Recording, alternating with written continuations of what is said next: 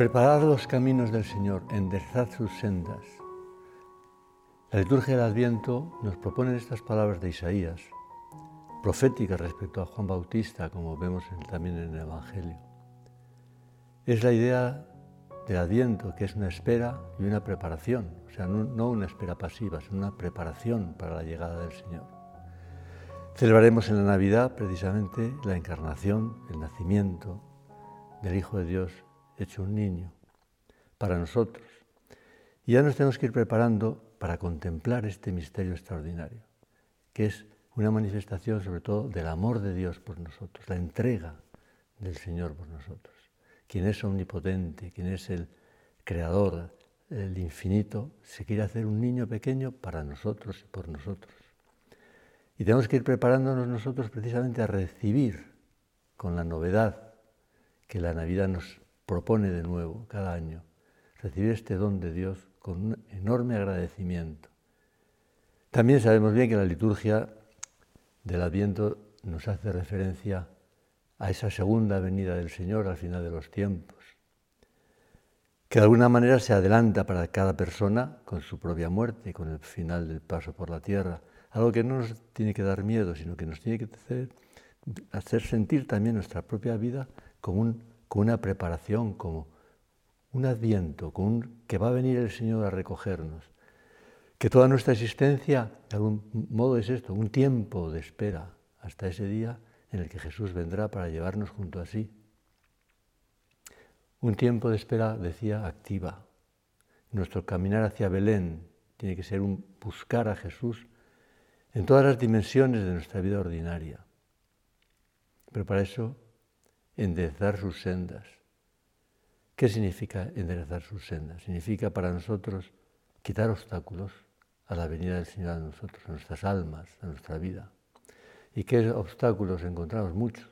Cada uno podemos ver qué hay en mi vida que, es de alguna manera un obstáculo para que el Señor venga más, por decirlo de otro modo, qué, qué obstaculiza el abrir mi alma, mi vida, mi día, mi vida corriente, para que entre más el Señor plenamente con su fuerza, con su gracia, con su, bien, con su alegría.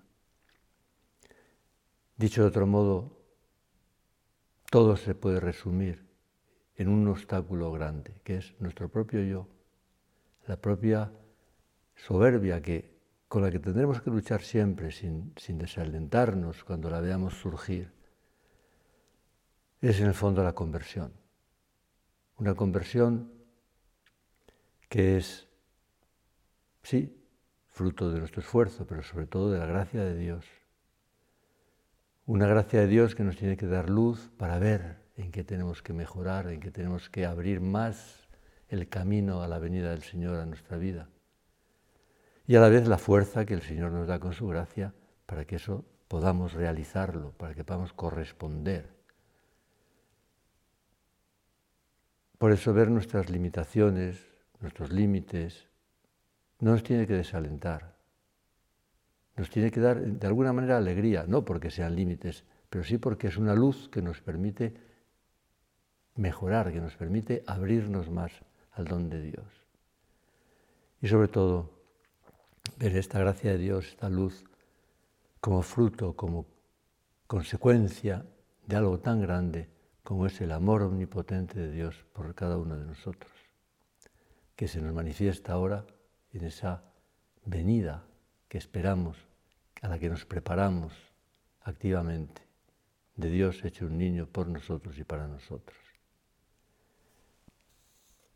Meditar en la venida del Señor a nosotros nos lleva también, lógicamente, a pensar en la Eucaristía, porque es donde encontramos toda la fuerza, cada día, si queremos, cada día, para abrir el alma a esa venida que es ya una realidad plena en la comunión, que como dice un padre de la Iglesia, concretamente San León Magno, un texto muy, también que la liturgia lo recoge alguna vez, cuando nos explica que la participación del cuerpo y la sangre de Cristo en la Eucaristía no hace otra cosa sino convertirnos en lo que recibimos nos va identificando con Jesucristo.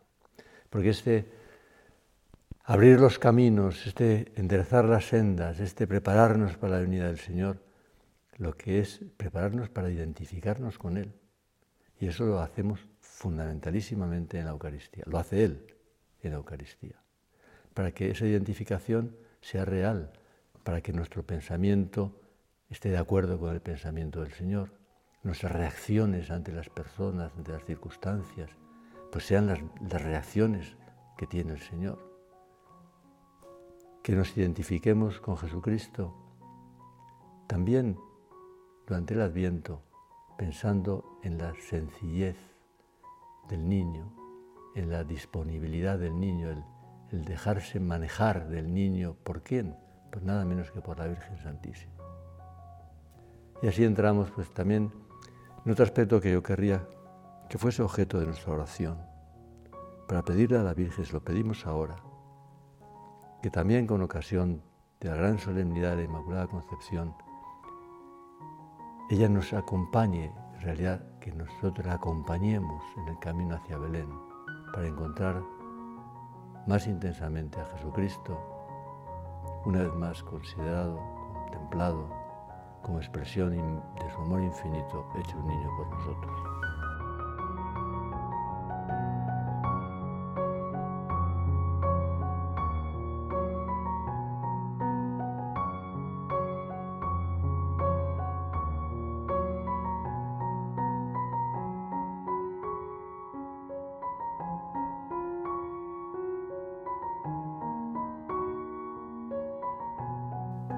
ella, María, concebida sin mancha alguna, llena de gracia. Este llena de gracia que le dice como nombre el arcángel en la Anunciación, Dios te salve, llena de gracia. Después le dirá también María, cuando le diga, no tengas miedo María, pero el saludo es como si fuera su nombre propio, llena de gracia. Muy llena de gracia que es, en su significado original, es completamente transformada por la gracia. Así la contemplamos, sabiendo además que es Madre nuestra, Madre de Dios desde el momento de la encarnación y Madre nuestra, que le hacía exclamar a San José María con esa admiración que queremos hacer nuestra, más que tú, solo Dios, mirando a la Virgen, más que tú, solo Dios. Y ella recibe una vocación sorprendente. Pregunta para saber bien de qué se trata. Y cuando el ángel se lo explica, está la respuesta de plena dedicación, fiat, hágase, hágase en mí según tu palabra. El primer adviento es ya la espera del nacimiento del Señor desde que está en su seno virginal. Y en esta contestación de la Virgen vemos, como decía el Papa Francisco, decía que la plenitud de gracia transforma el corazón y lo hace capaz de realizar ese acto tan grande, el fiat de la Virgen, que cambiará la historia de la humanidad. Esa palabra, hágase. Y también nosotros tenemos que que responder así al Señor, hágase, porque todos tenemos una vocación muy precisa.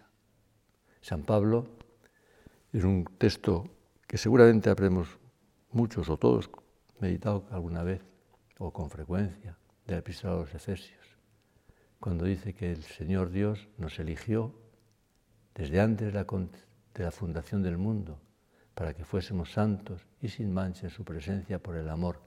Es interesante, el texto latino ese sin mancha, bueno, significa lo mismo, dice inmaculados.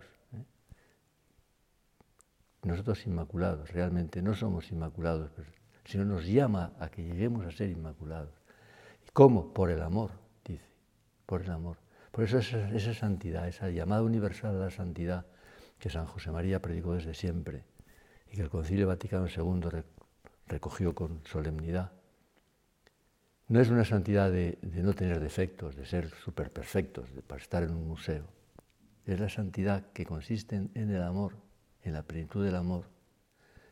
Porque podremos, y con la gracia de Dios, podremos amar a Dios cada vez más, a pesar de nuestras limitaciones, aunque sigamos, teniendo defectos y limitaciones.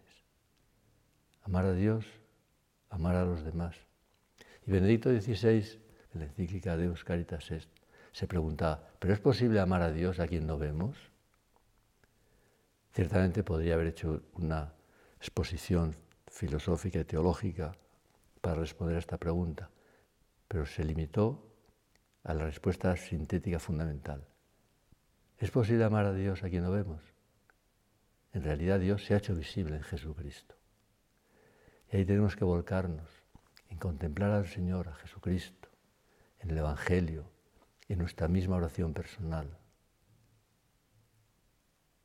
Porque también así podremos tener la fuerza de querer más a los demás. También de imitar a la Virgen Santísima. Es impresionante cómo inmediatamente después de la Anunciación, inmediatamente después de haberse con ese fiat hecho madre de Dios ya, lo primero que, podríamos decir así, que se le ocurre a la Virgen es pensar en su prima, porque el ángel había dicho que estaba esperando un niño, su prima, pero no le había dicho para que fuese a verla. Era como un signo de la omnipotencia de Dios, porque era una prima que ya era anciana. Y la Virgen enseguida se da cuenta de que su prima necesitaría ayuda. Y se pone en camino. Y se pone en camino no para darle un saludo, para estar unos unas horas o unos días, está meses, meses. Vamos a pedir a la Virgen que, que ella nos dé del Señor una gracia que nos mueva primero a descubrir las necesidades de los demás y después la decisión, el deseo y la eficacia para servir, para ayudar, para sentir las necesidades de los demás como nuestras. Y también vemos a la Virgen fruto de esa inmaculada, de esa plenitud de gracia, como también sabe descubrir las necesidades en Caná. Están invitados el Señor, sus discípulos, la Virgen también, a aquellas bodas. Y la Virgen es la única que se da cuenta de que está faltando el vino. Podríamos decir una cosa tan material, pero importante para los novios, para que no quedasen mal. La Virgen descubre hasta esas pequeñas cosas y es por amor, por, por su plenitud de gracia. Nosotros no tenemos una plenitud de gracia, pero queremos, con tu ayuda, Madre nuestra, parecernos a ti, para así parecernos más a Jesucristo. Prepararnos para recibir en este adviento el regalo de la nueva Navidad, también haciendo que, nuestra vida sea un regalo para los demás, especialmente para, los para los que más lo necesiten tantas personas que viven solas, tantos enfermos, gente aislada, tantas personas que por la pandemia están sufriendo serias dificultades económicas en sus familias. Acudimos, para terminar, a la mediación materna de María, para que ella nos guíe con José también en nuestro camino hacia ese Belén constante en nuestro encuentro personal con Jesucristo.